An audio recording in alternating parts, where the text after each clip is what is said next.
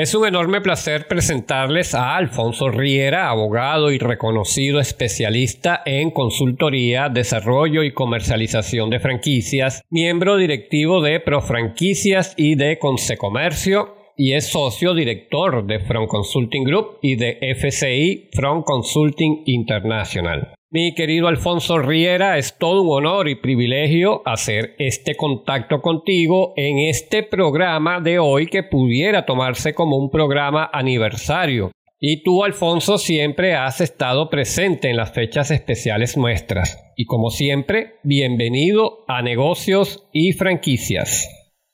Bueno, Gerardo, para mí siempre es un gusto estar presente eh, con ustedes y, más en esta fecha especial del aniversario del programa Negocios y Franquicias. Acuérdate que las ideas no solamente hay que crearlas, sino el reto es mantenerlas. Y dos años se dicen, se dicen rápido, pero significan mucho. Así que un gusto estar en esta casa aliada y en este, este gran programa. Y bueno, eh, durante todo este largo recorrido que vamos a seguir haciendo, siempre vas a estar aquí con nosotros, Alfonso. Ah, que así sea y así será. Alfonso, como sabes, hemos estado haciendo un seriado sobre opciones interesantes para internacionalizar o expandir los negocios hacia destinos donde está conformada la Red Iberoamericana de Desarrollo y Comercialización de Modelos de Negocios y de Franquicias, representada exitosamente por FCI. Asimismo, nuestros oyentes han podido nutrirse de información valiosa sobre similitudes culturales, hábitos de consumo, de negocios y sobre aquellos requisitos necesarios y apoyo que ofrece la red FCI para invertir en principio en los países ya entrevistados como son Argentina, República Dominicana, Puerto Rico y Ecuador. Pero me encantaría que hablemos de Venezuela, que muy a pesar de todos los acontecimientos que estamos viviendo y por los que están pasando nuestros emprendedores, empresarios y franquiciantes, Sigue nuestro país teniendo marcadas expectativas, aún se siguen desarrollando buenos negocios y que ofrecer en el mercado nacional e incluso en mercados internacionales. Y tú, Alfonso, como especialista en esta área y como socio fundador de la red en representación de Venezuela, ¿qué hay en torno a los negocios y en especial al desarrollo de las franquicias en nuestro país? ¿Cuál es el balance que nos pudieras transmitir? Sí, fíjate Gerardo que el caso de Venezuela es un caso muy especial que obviamente nosotros entendemos bien porque somos parte, ¿no? Venezuela cayó a unos, a unos niveles de depresión económica muy importantes, sobre todo desde hace tres años acá, y estamos viendo, Gerardo, una especie de pequeño despertar, de reactivación por varias vías. Primero, porque de alguna manera la economía se ha venido sincerando con el factor monetario. Era muy complicado el trabajar con un bolívar que no se hacía presente, que no tenía la funcionalidad y un dólar prohibido. Entonces, eso lo hacía complejo a nivel transaccional. Eso de alguna manera se ha venido sincerando y liberando. Pero lo más importante, Gerardo, es que pareciera haber un entendimiento por parte de las autoridades que sin permitirle el espacio adecuado al sector privado no se desarrolla una sociedad. Entonces estamos viendo una especie de permisivismo que el empresariado ha comenzado a entender. Vale acotar ese permisivo, ese, ese permiso tácito, de alguna manera hay que saberlo entender porque las leyes todavía no han cambiado.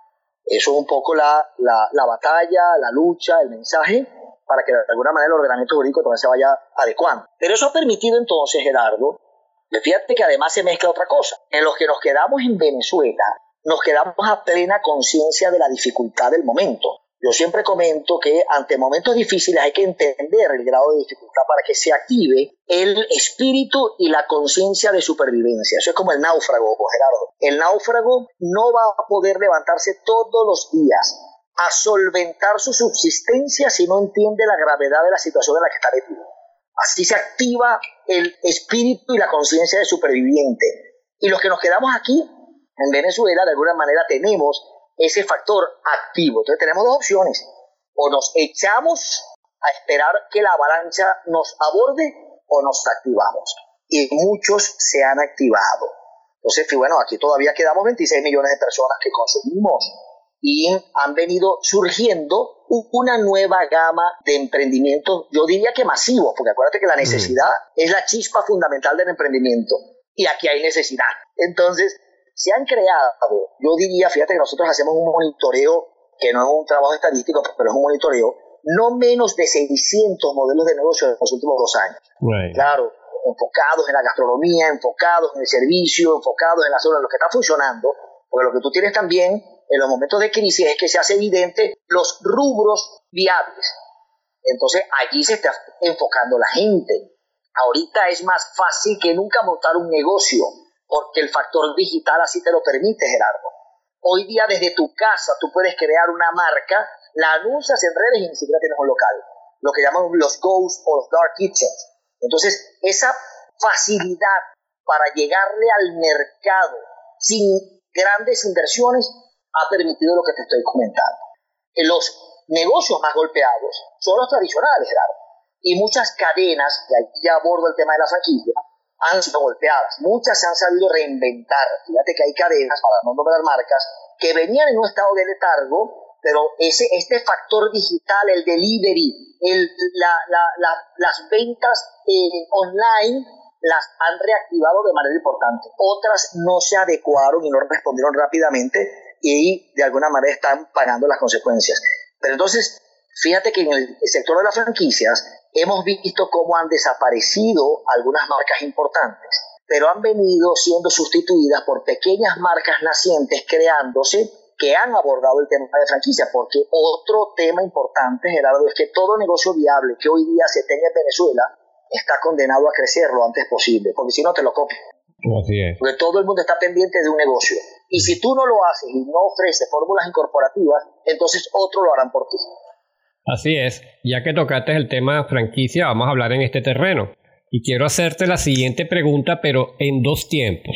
Primero, donde Venezuela tuvo su enorme onda de crecimiento, de desarrollo de negocios, que luego hicieron su conversión y expansión dentro del formato de franquicias, allá entre los años 90 y la primera década de los años 2000 donde se alcanzó el pico más alto de nuestras marcas venezolanas, situando a Venezuela como el tercer país de Latinoamérica detrás de Brasil y México y peleando el sitial con Argentina dentro del sector. ¿Qué ha pasado desde ese entonces con las franquicias venezolanas? Ha habido desarrollo continuo, aunque más lento, o por el contrario, nuestras franquicias dijeron, ya va, hay una fuerte crisis que nos está golpeando y vamos a parar. ¿Qué nos puedes comentar? Sí, fíjate que lo, describiste muy bien, Gerardo. Eh, Venezuela llegó en los años finales de los 90, principios de los 2000, a ser uno de los mercados más dinámicos y de mayor expansión en el sector franquicias en el mundo. Yo recuerdo que pasamos de tener unas 200 empresas franquiciantes a finales de los 90 a tener 550 empresas franquiciantes alrededor de los 2005-2007. Imagínate todo ese crecimiento, ¿no? Sin duda alguna la crisis ha mermado, eso lo ha pegado a todo el mundo. El último trabajo estadístico que eh, actualizamos lo hicimos en enero del 2020 y muy a lo contrario de lo que muchos hubiesen pensado de que hubiesen desaparecido la gran mayoría de las franquicias, no, quedan cuatro, o quedaban a esa fecha 420 empresas franquiciadas.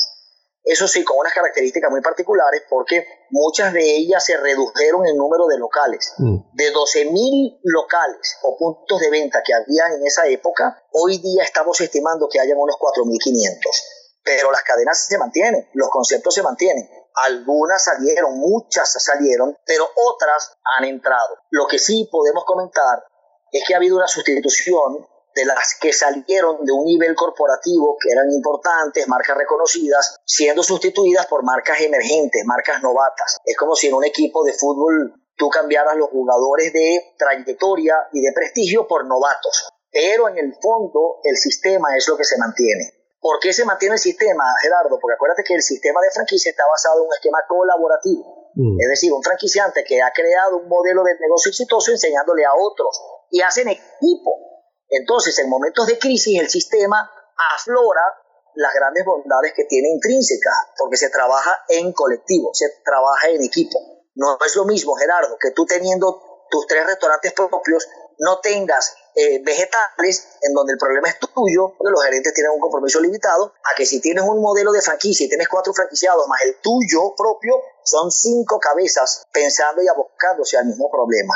Entonces, la solución puede llegar más rápido. O si no llega, por lo menos hay catarsis empresarial, de que se sienten un poco unidos con el mismo problema y se sienten un poco mejor. Eso es un poco lo que ha ocurrido. A la fecha, nosotros podemos estimar que desde ese levantamiento estadístico de enero del 2020 a la fecha, que ha pasado ya un año, el balance se puede haber mantenido, porque han desaparecido otras, pero se han creado otras en un número que puede ser similar. Así que podemos estimar en unas 410, 415 empresas franquiciantes, la mayoría, por cierto, venezolanas, porque lo que ha hecho el entorno local es que no han entrado muchas marcas extranjeras, aunque en los últimos 18 meses han entrado por lo menos cuatro franquicias extranjeras, pero la mayoría que se han creado son venezolanas, que por cierto, ya comienzan algunas a crecer y a explorar mercados internacionales también. Así es. Como segundo punto, el antes y el después de la paralización mundial debido a la pandemia y el aceleramiento digital producto de esta crisis de salud que buscó el modo de seguir adelante en cuanto a todas las variables tanto físicas como digitales. Esta crisis del COVID, como es sabido, trajo un gran mal al mundo, pero aunque nos paralizó, trajo también grandes oportunidades de cambios acelerados y la gran necesidad de transformarnos y de innovar lo ya logrado de manera tradicional.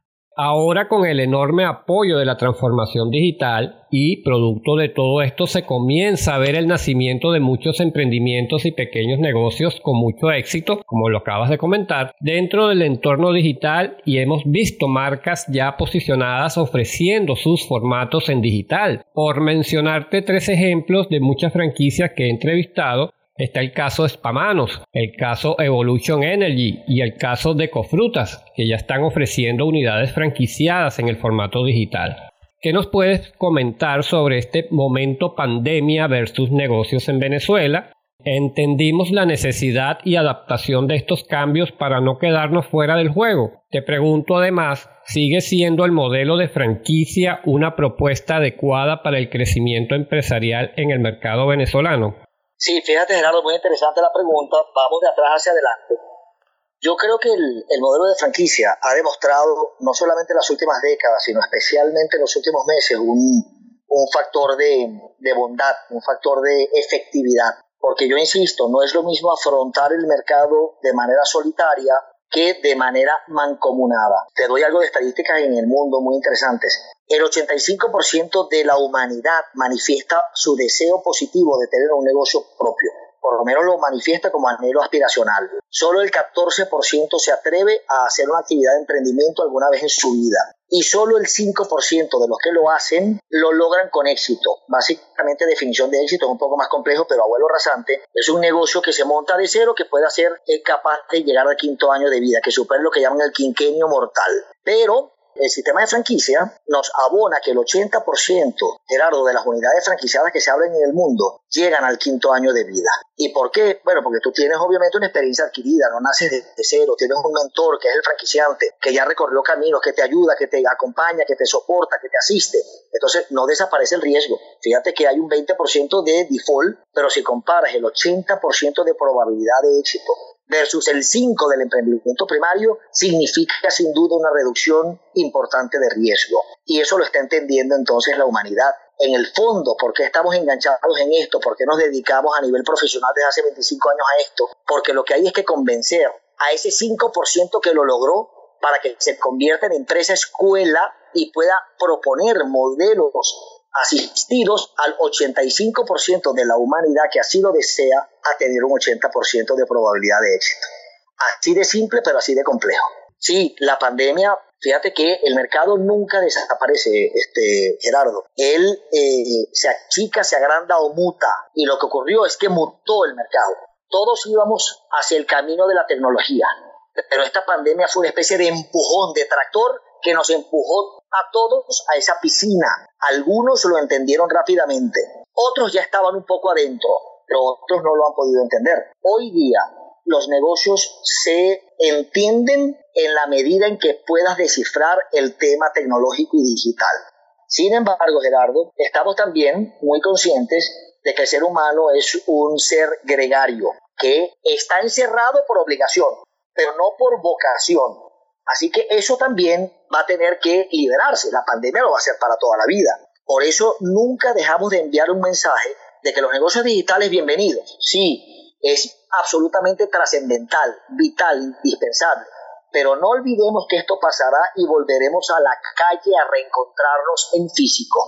Así que por eso es que se ha acuñado un poco el, el término de lo que hemos venido hablando en los últimos, las últimas semanas, de los conceptos y franquicias digitales, mm. que son aquellas que no abandonan el factor presencial, que no cierran sus locales, todo lo contrario, buscan inclusive apertura de locales físicos, pero con un componente digital para la dupla de coexistencia. Eso es un poco la tendencia en marca y en lo que yo personalmente creo estaría el futuro del retail y del comercio.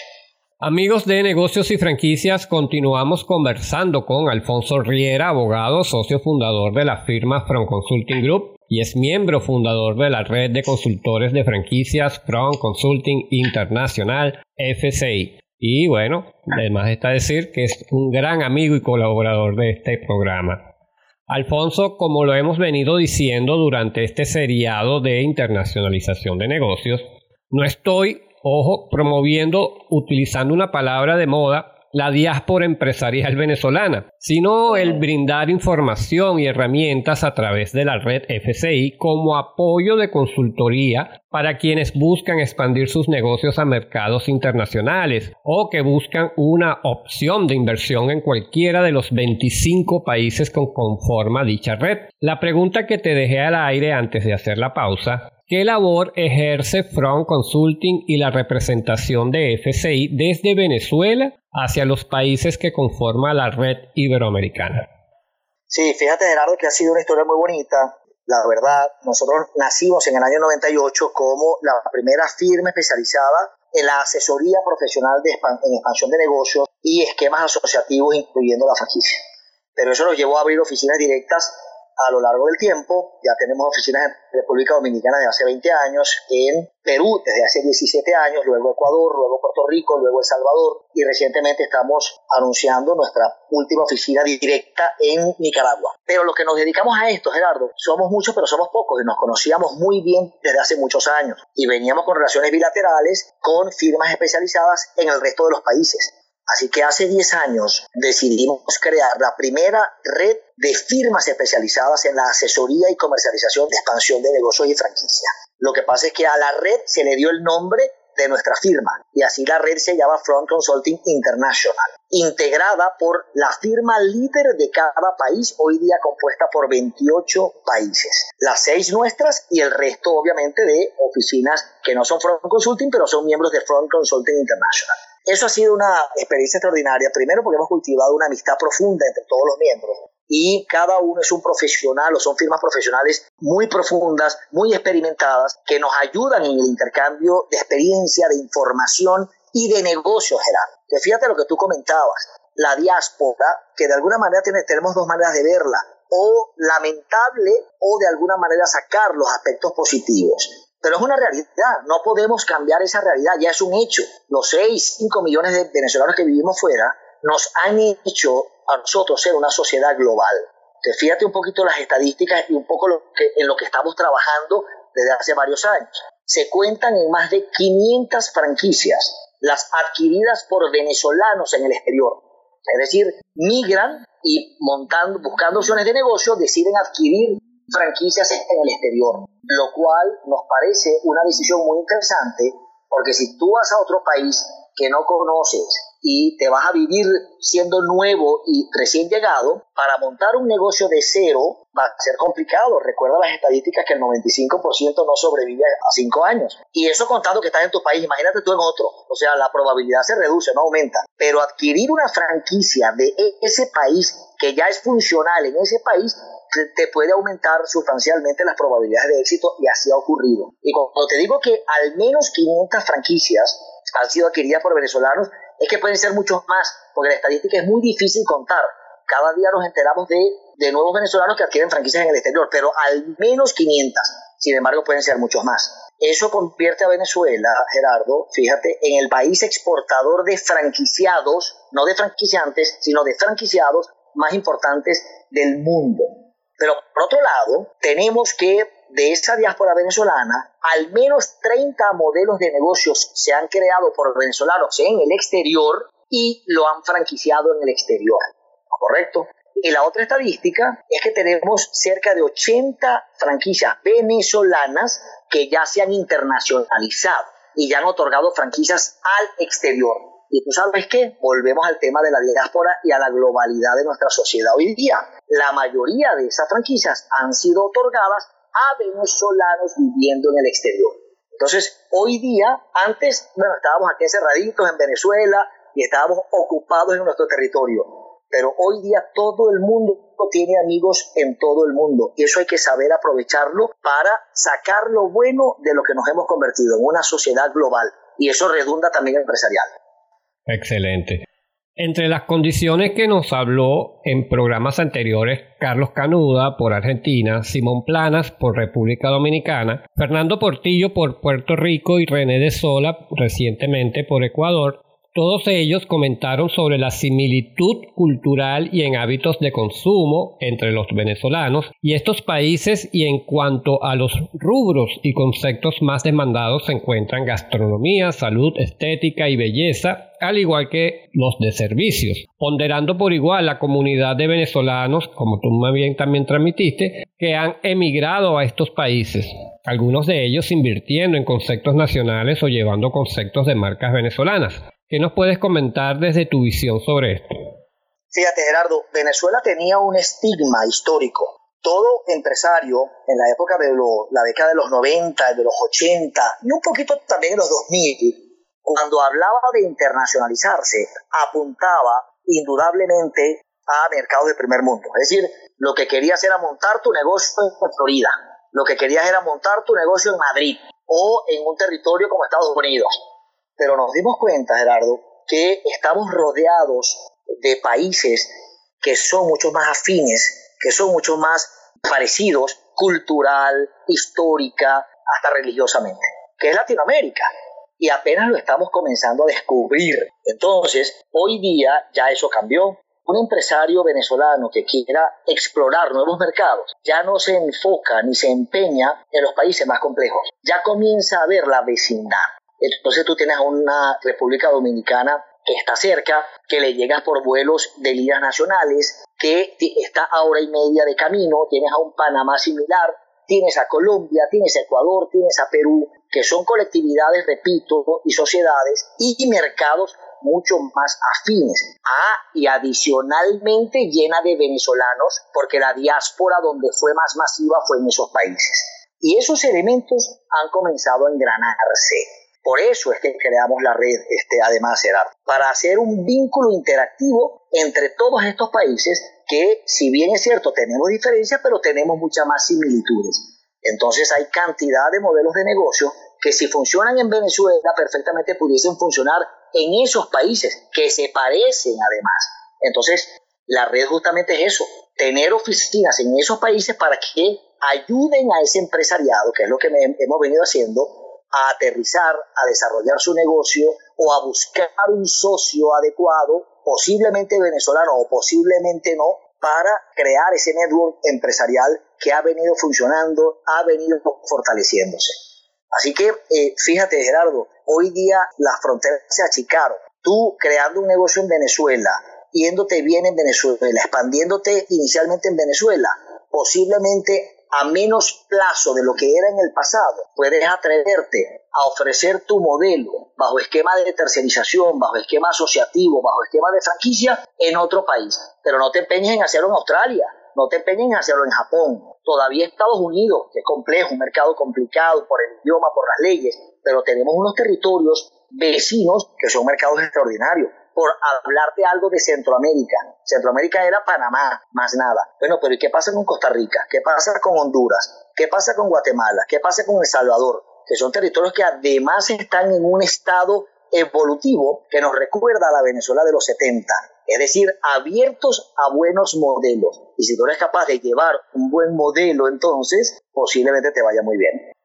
Bueno, Alfonso, para cerrar esta excelente conversación contigo, Desde hace un tiempo para acá se escuchan retaliaciones sobre los emprendimientos venezolanos. Me ha tocado estar en foros de discusiones donde se habla de que los nuevos conceptos de negocios que se están formando no representan importantes colaboraciones en las economías del país, que no son generadores de empleo, que no tienen representación dentro del PIB nacional, que no son generadores de ingresos por conceptos de impuestos, etc. Aún se toca el tema de la economía de bodegones y que son conceptos incipientes sin ningún tipo de modelo empresarial organizado y que solo abundan dentro de los medios digitales. Si bien todo esto no deja de ser una realidad y respetando sus opiniones, les digo que también es cierto que muchos de estos emprendedores se están atreviendo y están apostando a crecer dentro de un país lleno de tantas dificultades y lo están haciendo dentro de sus posibilidades y con un sueño y unas ganas tremendas, mientras hay otros muchos que no se atreven a hacerlo y solo ven el lado oscuro de la luna.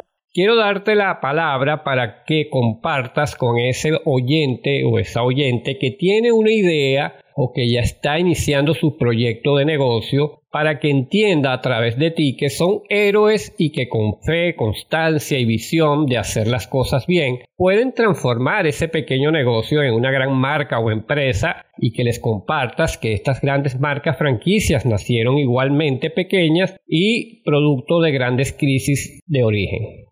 Y para los emprendedores venezolanos, regálale un mensaje que les motive a seguir apostando a sus ideas y desarrollo.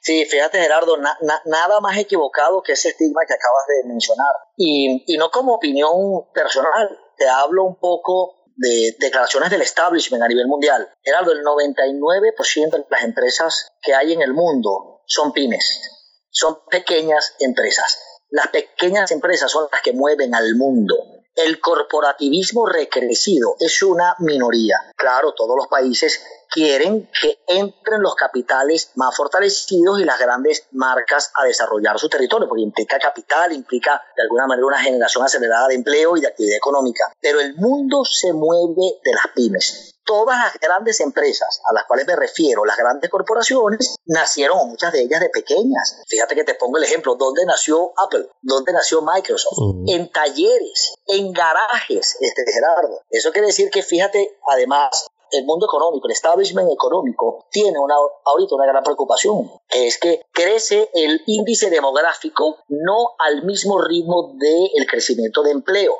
porque las grandes corporaciones, por el tema tecnológico, cada vez emplean con menos intensidad. Eso quiere decir que en lugar de educar para generar empleados, para ser empleados, el establishment tiene una meta clara, y me refiero al establishment, el orden económico mundial, comenzar a educar para generar empresarios. Y los empresarios se generan de a pequeños, para que formen parte de ese 99% que uno individualmente podrá significar una pequeña actividad, pero la suma de millones son lo que está moviendo al mundo. Fíjate que hoy día vale más una persona, vale más en cuanto a su elemento de esfuerzo, iniciativa, generación de progreso y bienestar, una persona que crea un modelo empresarial, así sea para autoemplearse, de comenzar él solito a que salga a buscar un empleo, ¿correcto? Porque ese pequeñito comenzó quizás empleando a él y a su esposa, pero si le va bien, va a comenzar su expansión y a su vez va a comenzar a generar fuentes de empleo. Así que es un elemento de cascada, de partir de lo micro para llegar a lo macro. Entonces la pregunta es, ¿a dónde queremos estar? ¿En qué, en qué fase? Salir a buscar un empleo que hoy no abunda, y quizás los elementos económicos tampoco son tan retributivos, o animarte a crear tu propio sueño y tratar de hacerlo una realidad. Que por cierto, eso también tiene un mensaje interesante. Hoy día no hay momento de mayor permeabilidad, de mayor eh, capilaridad empresarial. Porque si tú tienes una buena idea, trata de ejecutarla. Pero si quieres montar un negocio, observa quién tiene una buena idea para que le toques la puerta y le digas, me quiero pegar contigo. Porque si tú creaste una pizzería que está funcionando en Maracay ¿por qué no la montamos en Turmero? ¿Por qué no la montamos en Valencia? Y esa persona le va a agradar, porque repito, como ha creado un modelo exitoso, quiere crecer. Y si tú te pegas con él, entonces comienza la economía colaborativa a funcionar. Esto es un factor masivo, comenzando de a poquito para lograr grandes cosas. Por eso, yo siempre digo que en el mundo los podrán llamar emprendedores, pero en Latinoamérica los deberían llamar valientes, porque tenemos obviamente elementos adversos. Pero en la Venezuela de hoy los deberíamos llamar héroes. ¿Por qué? Porque se atreven a pesar de todas las circunstancias. Y si lo logran, chapó y aplauso por ellos. Qué bonito. Regálanos tus redes sociales y vías de contacto. Sí, fíjate que nosotros somos activos a nivel de la empresa, Front Consulting, Front terminando en T, como frente en inglés, Front Consulting, terminando en ING, ahí estamos en LinkedIn, en Facebook, en Instagram y la página web. Pero también a título personal, Alfonso Riera. Y en Instagram, Riera Alfonso, con dos A, Riera Alfonso. Y también en Facebook y también en LinkedIn. Así que a la orden para, bueno, para, para compartir eh, todos estos mensajes. Alfonso, no te voy a despedir porque siempre eres consecuente acá en el programa. Ya como colaborador y a veces como co-conductor también has estado. Sí te voy a agradecer este contacto, esas hermosas y grandes palabras que nos has dado y que han disfrutado nuestros oyentes. Y un gran abrazo para ti, para toda esa familia Consulting que está en Venezuela y fuera de ella repartida en los 28 países eh, a través de la red FCI. Y como siempre, dejo esta invitación abierta para un próximo contacto. Con todo gusto, Gerardo, y siempre me gusta culminar con unas palabras finales. Fíjate que en los momentos complejos, Gerardo, la humanidad se divide en dos. En aquellos que se pasman, se impactan y se quedan sentados viendo la historia pasar, y aquellos que se atreven y se levantan y entonces son parte de la historia. La pregunta es, ¿en qué grupo queremos estar? Excelentes palabras. Muchísimas gracias, Alfonso. Hasta una nueva oportunidad que prontamente nos estaremos agendando. Siempre un gusto y feliz aniversario. Un gran abrazo a ustedes, de son hermanos. Gracias a ti.